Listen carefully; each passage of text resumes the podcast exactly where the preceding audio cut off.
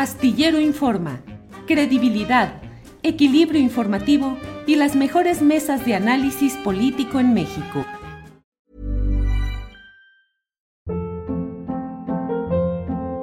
Hold up. What was that? Boring. No flavor. That was as bad as those leftovers you ate all week. Kiki Palmer here, and it's time to say hello to something fresh and guilt-free. Hello Fresh. Jazz up dinner with pecan-crusted chicken or garlic butter shrimp scampi. Now that's music to my mouth. Hello Fresh. Let's get this dinner party started. Discover all the delicious possibilities at hellofresh.com. I'm Sandra, and I'm just the professional your small business was looking for. But you didn't hire me because you didn't use LinkedIn jobs. LinkedIn has professionals you can't find anywhere else, including those who aren't actively looking for a new job but might be open to the perfect role, like me. In a given month, over 70% of LinkedIn users don't visit other leading job sites. So if you're not looking on LinkedIn, you'll miss out on great candidates like Sandra. Start hiring professionals like a professional. Post your free job on linkedin.com/achieve slash achieve today. con nuestra compañera Claudia Villegas, que es eh, periodista, directora de la revista Fortuna, que usted puede leer en www.revistafortuna.com.mx. Así es que está con nosotros Economía con Visión Social con Claudia Villegas. Claudia, buenas tardes. Muy buenas tardes, Julio. Buenas tardes a todos y a todas. Hoy un día complicado, Julio, lunes negro. Ya fue el lunes negro en Europa, el domingo en Estados Unidos con un comunicado conjunto del Departamento del Tesoro, de la Reserva Federal, de la entidad responsable de seguros de depósitos, dieron, dieron un mensaje muy importante, Julio. No se van a rescatar a los bancos, pero sí a los depositantes, Julio. Sí, ¿qué consecuencias tiene y qué lecciones podemos extraer en México de este, de este dos bancos ya que van cerrando o quebrando, Claudia Villegas. Así es, el banco es Silicon Valley Bank y Signature, que es otro banco que también sus depositantes, sus ahorradores serán rescatados y entonces los dueños, los accionistas de estos bancos tendrán, Julio, que someterse a quien quiera comprar el banco, perderán su participación y no sucederá justo cuando estaba leyendo el boletín de este boletín conjunto, Julio recordaba cómo el Fobaproa se equivocó en el modelo. Y lo que dice el Banco de la Reserva Federal y lo que dice el Departamento del Tesoro es que se aprendió de otras crisis, Julio. Entonces, eh, parece interesante cómo ya las autoridades, las autoridades de Estados Unidos, aseguran que para rescatar la economía se deposita a los depositantes, se salva a los ahorradores y no a esos inversionistas que durante la pandemia se convirtieron pues en grandes eh, oligarcas, estuvieron reuniendo recursos, Julio, estuvieron ganando dinero, se dedicaron a engordar las arcas y ¿por qué no? ¿Por qué no hicieron los eh, depósitos correspondientes para comprar, eh, pues no sé, un, un instrumento derivado que les pudiera salvar de lo que era prácticamente un hecho de que las tasas de interés no se iban a quedar en niveles de uno o dos, sino que se iba a presentar este incremento en tasas, esta inflación que hoy los puso tras las cuerdas o contra las cuerdas, Julio. Claudia, ¿cuáles son las diferencias específicas del tratamiento que da Estados Unidos a esta crisis con el tratamiento que se dio con el FOBAPROA. Es decir, los empresarios mexicanos quebrados en aquel momento y gracias al FOBAPROA fueron rescatados y siguieron siendo multimillonarios y haciendo negocios por todos lados, incluso luego regresando incluso a instancias bancarias. En Estados Unidos la idea es de orden diferente.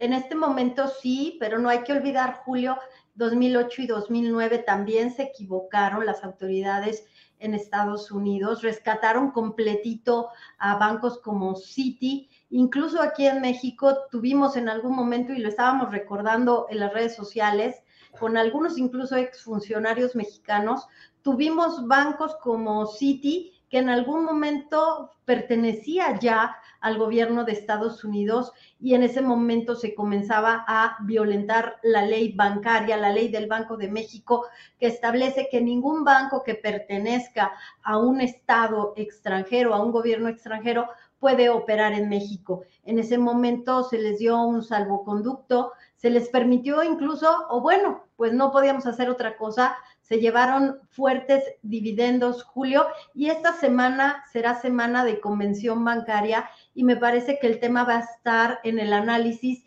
de cómo ya el tratamiento de las crisis bancarias es diferenciado. En Europa, HSBC está comprando la unidad de negocios del banco Silicon Valley porque le conviene, porque es un tema que ellos están observando como pertinente, pero ya no se rescata a los accionistas. ¿Qué quiero decir, Julio? Que los accionistas en el pasado, con los rescates del FOAPROA, pues eran prácticamente salvados, sigues teniendo tú el banco, te sigues haciendo cargo y se vende después. No, en esta ocasión pierden su participación accionaria porque durante la pandemia, Julio, no hay que olvidar que de los negocios junto con las empresas de tecnología, Amazon, eh, Facebook, ahora que también están teniendo su resaca, de los negocios más favorecidos por la pandemia fueron precisamente los bancos, porque este gran encierro de la globalización lo que generó es que mucha gente quisiera ahorrar. Por eso resultaba injusto ahora que se tomara la decisión de rescatar a los accionistas y no rescatar a los depositantes, Julio. Eso ha bajado mucho eh, la inestabilidad, el nerviosismo, pero serán días complejos, Julio, porque viene la decisión de la Reserva Federal para aumentar o no tasas. Parece que esta destrucción de negocios podría venir por las quiebras bancarias y eso podría reducir pues el em, empuje de la inflación, Julio. Eh, Claudia, y el dólar sube el dólar sube, cambia ese momento de eh, el, peso, el superpeso, pues parece que es impactado por todas uh, estas noticias este lunes negro. Eh, ¿Qué expectativas podemos tener? ¿Se quedará por ahí? ¿Seguirá subiendo? ¿Bajará? ¿Regresaremos al superpeso? ¿Y qué lección nos da esa circunstancia del superpeso que algunos expresaban como una muestra de mucha salud financiera del país. It's that time of the year. Your vacation is coming up.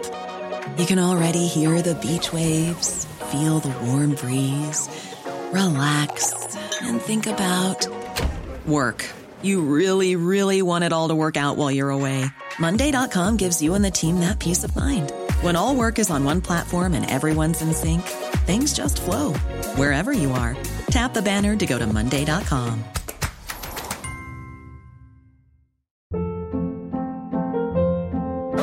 Hold up. What was that? Boring. No flavor. That was as bad as those leftovers you ate all week. Kiki Palmer here, and it's time to say hello to something fresh and guilt-free. Hello Fresh. Jazz up dinner with pecan-crusted chicken or garlic butter shrimp scampi. Now that's music to my mouth. Hello Fresh. Let's get this dinner party started. Discover all the delicious possibilities at HelloFresh.com.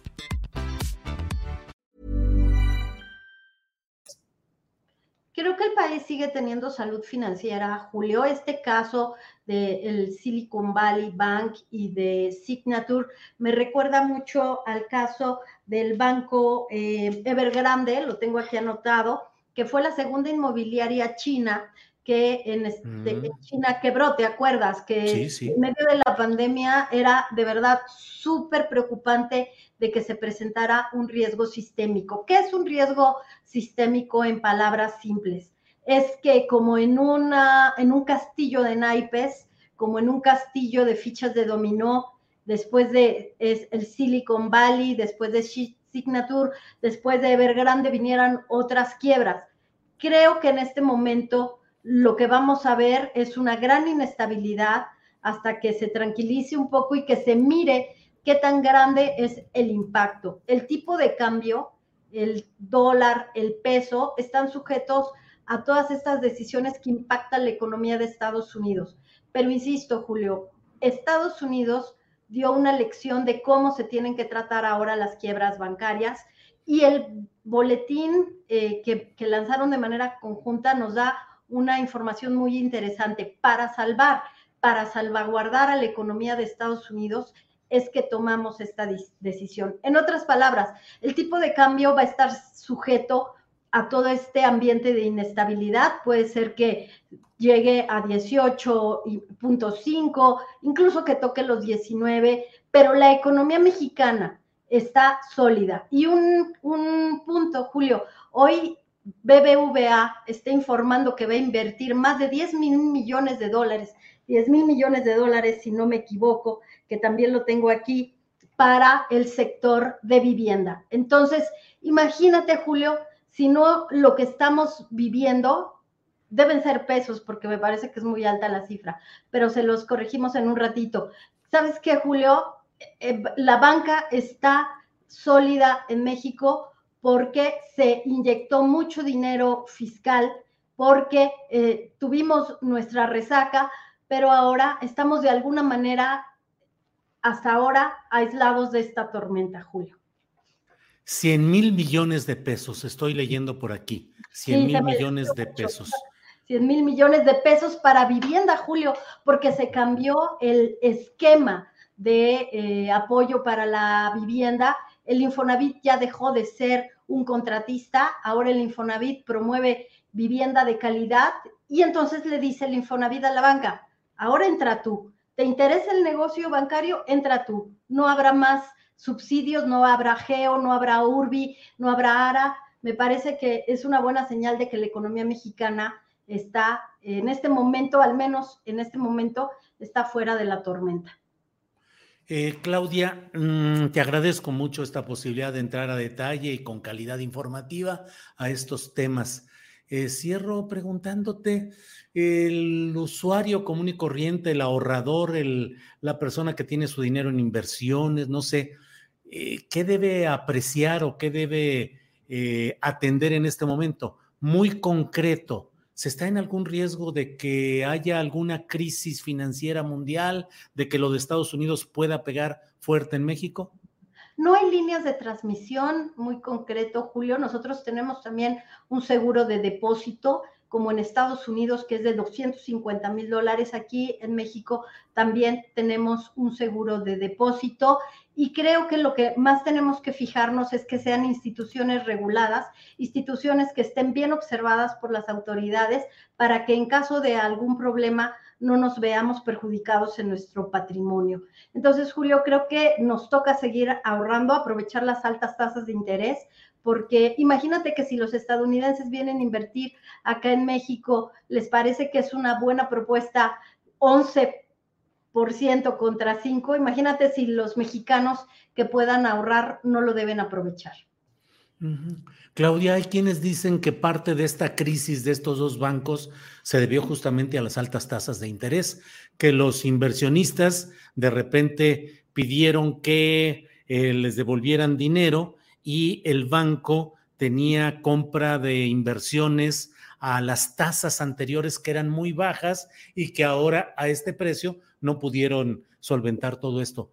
¿Qué riesgos se corren con las altas tasas de interés en México? Pues por eso los bancos, Julio, deben tener mecanismos de cobertura. Si tuvieron una época de tres años de grandes rendimientos, es el momento en el que deberían o debieron haber estado totalmente salvaguardando sus depósitos. Este problema que se generó en Estados Unidos sí podría repetirse en algunos casos. El problema que tenemos acá en México, que en este momento va a ser como una cobertura, es que nosotros no estamos ahorrando tanto como sí lo hacen en Estados Unidos, porque en Estados Unidos hay euforia de inversionistas. Aquí en México, bueno, pues no estamos invirtiendo tanto en CETES, las casas de bolsa se han venido también pertrechando. Acuérdate, Julio, que sí hemos tenido problemas de ese tipo, como cuando tuvimos el problema de los ajustabonos que se convirtieron en, en muertos en el closet. Entonces, creo que la propia falta de penetración que tenemos en inversiones eh, en México nos está protegiendo en este momento. Eso no quiere decir que en el futuro no suceda, pero en Estados Unidos sí tuvieron, pues fueron víctimas de su propio éxito, Julio, y creo que aquí en México tenemos que estar muy pendientes. Ya tuvimos una época de minusvalía en las Afores y bueno, pues se registró, quienes tenemos nuestra Afore ahí lo vivimos, ahí es donde vimos estas pérdidas, Julio. Entonces, creo que tenemos que estar muy pendientes de todos nuestros instrumentos porque sí hay problemas con incremento en tasas de interés y en inflación. Muy bien. Claudia, te agradecemos mucho la oportunidad de platicar de lo que está pasando en este momento y tener todo este informe, eh, información y contexto adecuados. Claudia, a reserva de lo que desees agregar, muchas gracias como siempre. Nada, Julio, muchísimas gracias por el espacio y seguimos al pendiente para cualquier tema que quieras comentar en la semana. Muy bien, Claudia, gracias y hasta pronto. Gracias. Ever catch yourself eating the same flavorless dinner three days in a row? Dreaming of something better? Well, HelloFresh is your guilt-free dream come true, baby. It's me, Kiki Palmer. Let's wake up those taste buds with hot, juicy pecan-crusted chicken or garlic butter shrimp scampi. Mm. Hello Fresh. Stop dreaming of all the delicious possibilities and dig in at HelloFresh.com. Let's get this dinner party started.